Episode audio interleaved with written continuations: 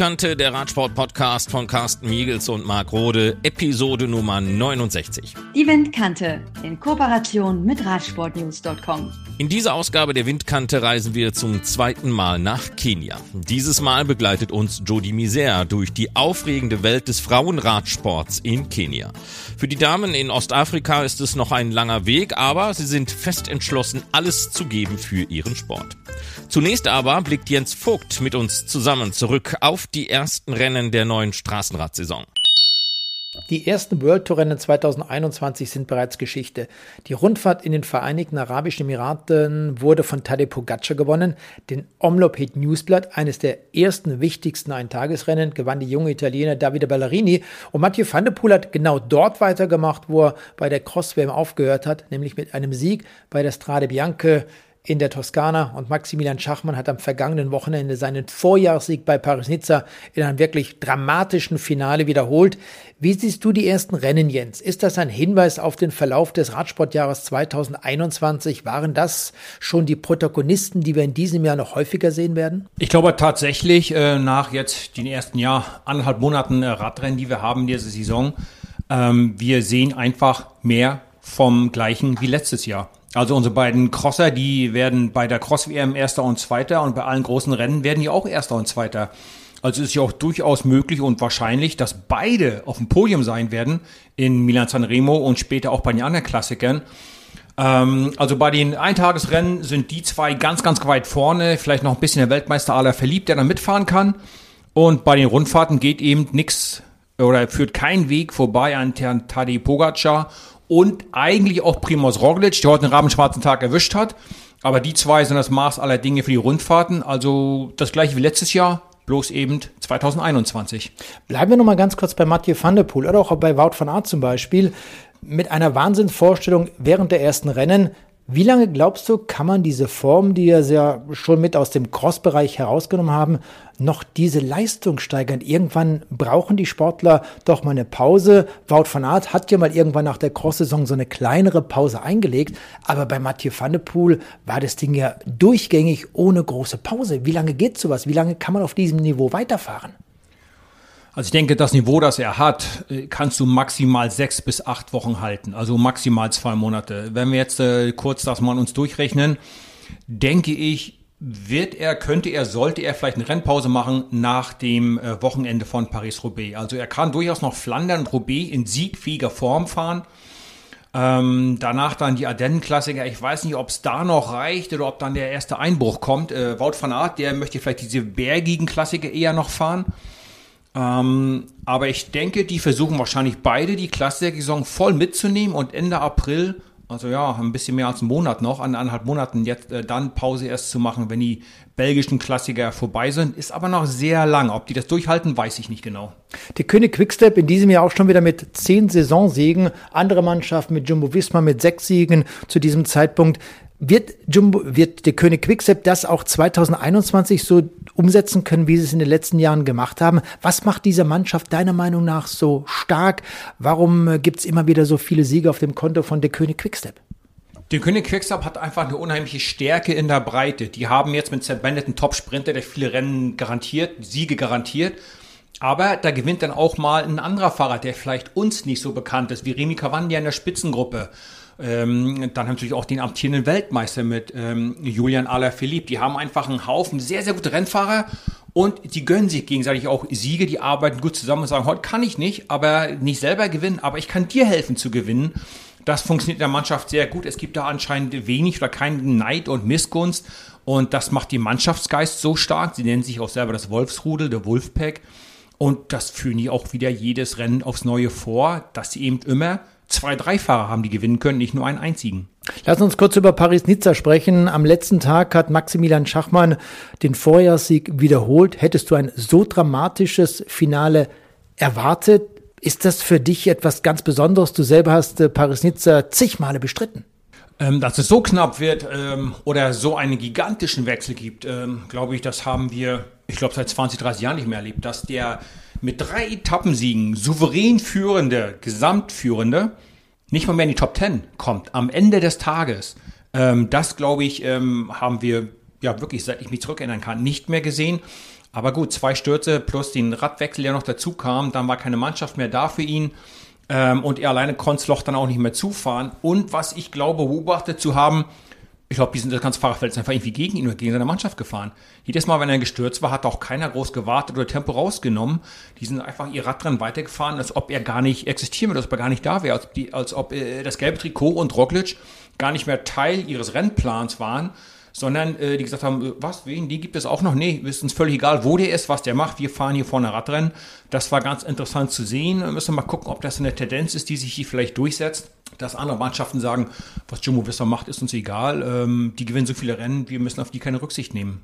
Oder eben auch, dass gerade ein Rennfahrer wie Primus Roglic, äh, der sicherlich ein absoluter Top-Rennfahrer ist, aber wir hatten das während der zweitletzten Etappe mal angesprochen, diesen äh, Kannibalismus nicht so umsetzen sollte, dass er gerade dort, weil es der Gino Meda kurz vor dem Ziel eingeholt worden ist, äh, vielleicht doch hätte sagen sollen, hey, lass doch den mal gewinnen. Die haben bisher noch relativ wenig gewonnen und ich muss nicht jede Etappe versuchen zu gewinnen. Ich habe das gelbe Trikot, ich habe das grüne Trikot, ich habe zwei Etappen zu diesem Zeitpunkt gewonnen gehabt, dass man dann einfach mal sagt, lass doch mal gut sein, es reicht. Ja, er hätte ganz sicher viele Sympathiepunkte eingesammelt, wenn er auch für alle Menschen offensichtlich langsamer geworden wäre, dass auch jeder sieht, schau mal, der schenkt das wirklich her. Das ist kein Zufall, der, der, der, der tut nicht äh, vom Gino Meda abgesprintet werden, sondern er tut tatsächlich warten und lässt ihn gewinnen. Hat er eine Menge Sympathiepunkte eingesammelt und vielleicht hätte er heute das eine oder andere noch ein bisschen mehr Hilfe bekommen. Man weiß es nicht.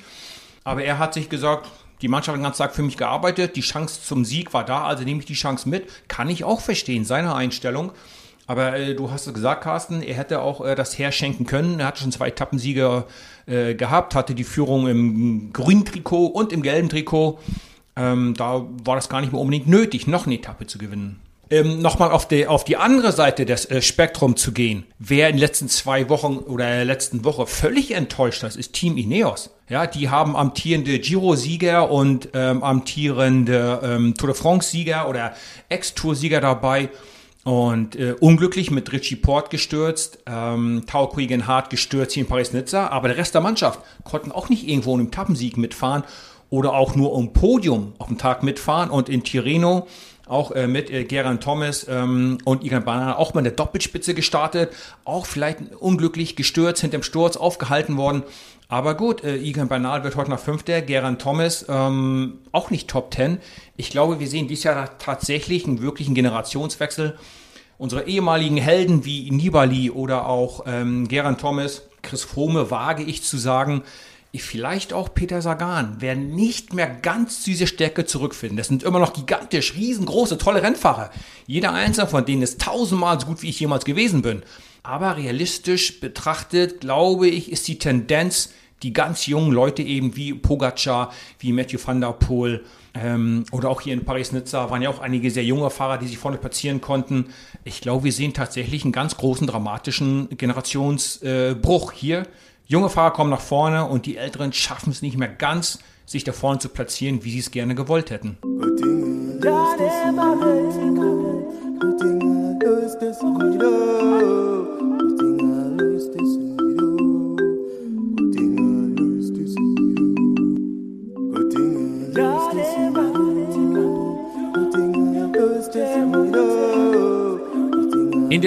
30. Ausgabe der Windkante waren wir mit Geoffrey Langard in Kenia und haben uns dort mal die Radsportszene des Landes angesehen.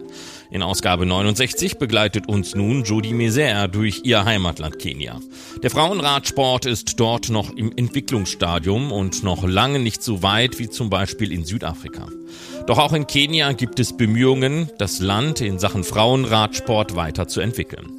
Jodie ist eine Tausendsasserin, Rechtsanwältin, Model, Radsportlerin. Sie erzählt uns in der Windkante, wie es um den Damenradsport in ihrem Heimatland Kenia bestellt ist. As it is right now, um, it's upcoming. That's the current state of women's cycling in Kenya. It is um, upcoming.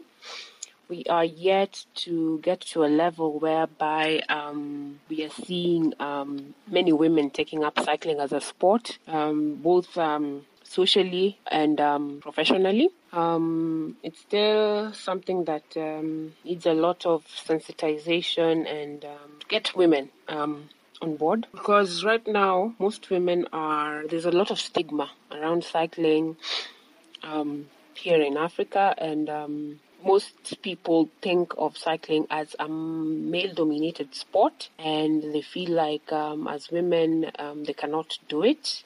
Der Frauenradsport in Kenia sei im Entstehen. Immer mehr kenianische Frauen würden Radsport als echten Sport verstehen. Sowohl in gesellschaftlicher Hinsicht als auch auf professioneller Ebene. Es sei aber immer noch ein langer Weg, die Frauen an Bord zu holen, denn auf dem Radsport laste immer noch ein Stigma in Afrika. Noch immer sehe man den Radsport als männlich dominierten Sport an und Frauen bekämen den Eindruck, dass sie es nicht schaffen könnten. But that is fast changing because um, personally I have a group of women that I cycle with and um, we're about a group of uh, 15 um, and we go on rides, we challenge each other on races. So we are trying to encourage more women to join this. Aber das ändere sich schnell, denn es gebe eine Gruppe von Frauen, mit der Jodie zusammenfahre. Man sei bereits zu 15 und man fordere sich gegenseitig bei Rennen heraus und ermutige sich. Und auch darüber haben wir in verschiedenen Ausgaben der Windkante schon berichtet. Zum Beispiel über das Team Embrace the World, das nicht nur an Rennen in Afrika und anderen exotischen Orten teilnimmt, sondern auch Materialspenden sammelt, um Menschen ein Fahrrad zu ermöglichen oder Fahrradersatzteile. Oder die Organisation World Bicycle Relief. Auch sie engagiert sich auf dem afrikanischen Kontinent, um Menschen mit dem sogenannten Buffalo-Fahrrad eine Perspektive zu geben. Und wie wird das Fahrrad in Kenia genutzt? Here in Nairobi, I haven't seen that happening that much, but in the rural areas like where I come from, my village in Kisumu, I've seen um, many people cycle to school. Um, Buffalo Bikes um, is here in Kenya, and they've donated several bikes to primary school children, and I've seen several of them riding to school. So that's a good step in the right direction. In der Hauptstadt Nairobi gebe es das Fahrrad im täglichen Leben nicht so oft, aber auf dem Land, wo sie herstamme, da sei es ganz anders. Dort würden viele Menschen das Fahrrad für den Weg zur Schule nutzen. Genutzt würden vor allem die Buffalo Bikes. Viele dieser Fahrräder wurden Grundschulkindern gespendet. Das sei ein guter Schritt in die richtige Richtung. Doch Kenia ist eine Nation der Langstreckenläufer. Olympiasieger und Weltmeister über die verschiedenen Distanzen auf Bahn und Straße hat man produziert. Der Laufschuh spielt eine große Rolle, das Fahrrad eine untergeordnete. Wie also kann man den Menschen in Kenia den Nutzen des Fahrrads näher bringen? Ah, it's actually very, very difficult. I remember there's a team of cyclists, the professional cyclists uh, in Kenya here, they're called Bike Aid or Kenyan Riders, and they hail from Itan, which is the home of um, running champions. It's, it's, it's, it's, it's a bit difficult to convince um, the locals that cycling is also a sport that can earn them money because we are not at that level just yet. Running is still is still up there.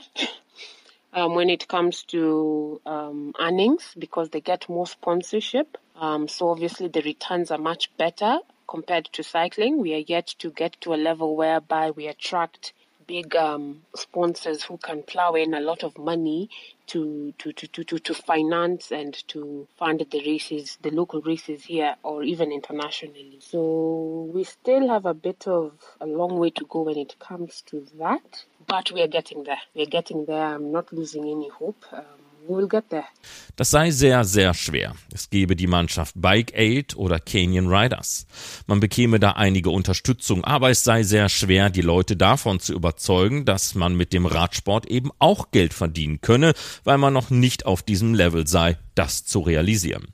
Laufen sei immer noch die Sportart Nummer eins, weil man einfacher durch Sponsoren an Gelder herankäme. Die Grundvoraussetzungen seien wesentlich besser. Man brauche noch die Sponsoren im Radsport, die das alles finanzierten. Die Rennen in Kenia, aber auch international. Es sei noch ein langer Weg, aber Jody ist sich sicher, dass man dort noch hinkommen werde.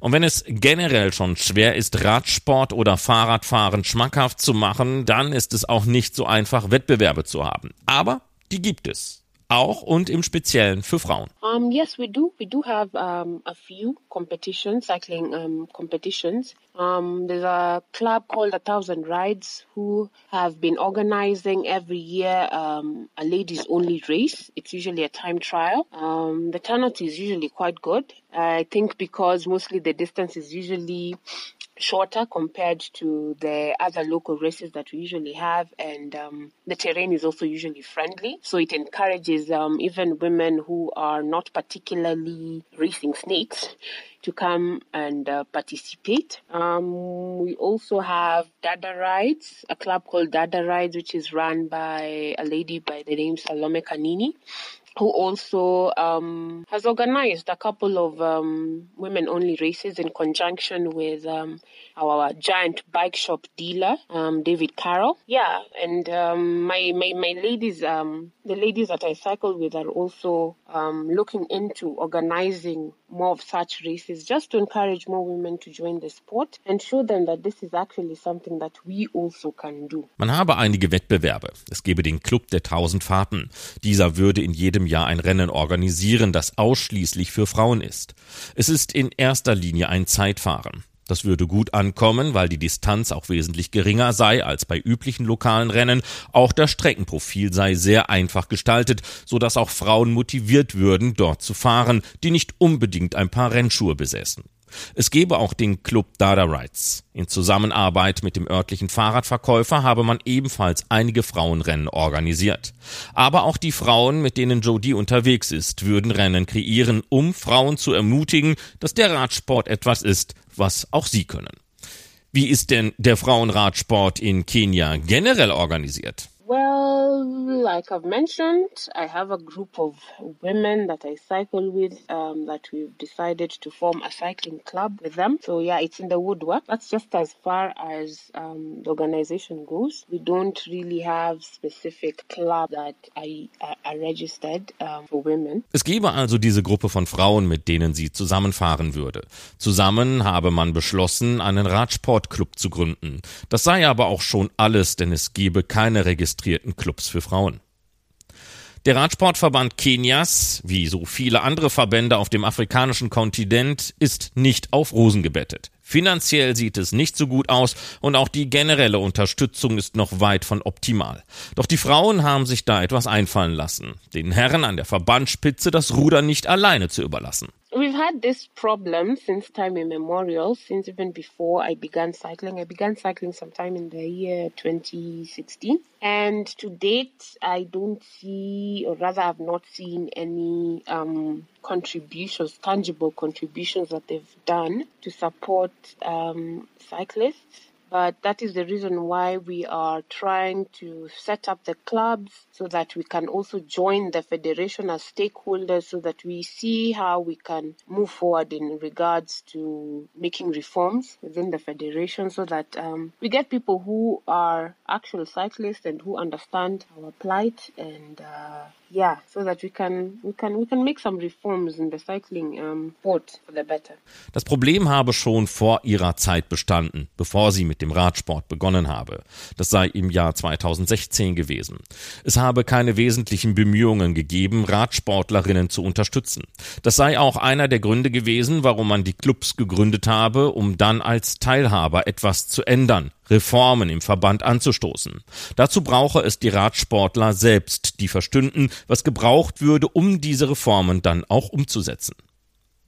Dann stellt sich die Frage, Ist Afrika generell bereit für den Frauenradsport? Yes, we are. It is ready. It is ready. On our part, we've been training, we've been doing our part. In as much as we don't get much support from our federations, sponsorship is lacking. We still um, continue um, training and challenging each other and motivating each other. So yes, we are ready. Um, my friends and I always have this saying, um, stay ready so that you do not have to get ready. So yeah, we are ready.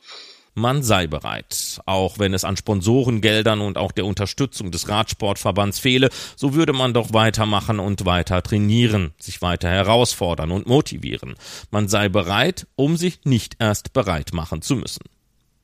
Würde denn eine mögliche Straßenrad-WM 2025 in Ruanda auch in Kenia etwas verändern? Yes, it definitely would. Definitely would because at least um, people would have something to um, look forward to, and it would also just basically improve people people's um, um, training um, routines because at least you have something that um, you can look forward to um, at the end of like um, the cycling calendar.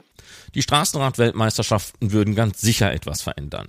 Die Frauen hätten dann eine Art Ziel vor Augen. Das würde dann auch einen positiven Effekt auf das Training haben. Man habe aber ganz sicher etwas, worauf man sich im Radsportkalender freuen könne.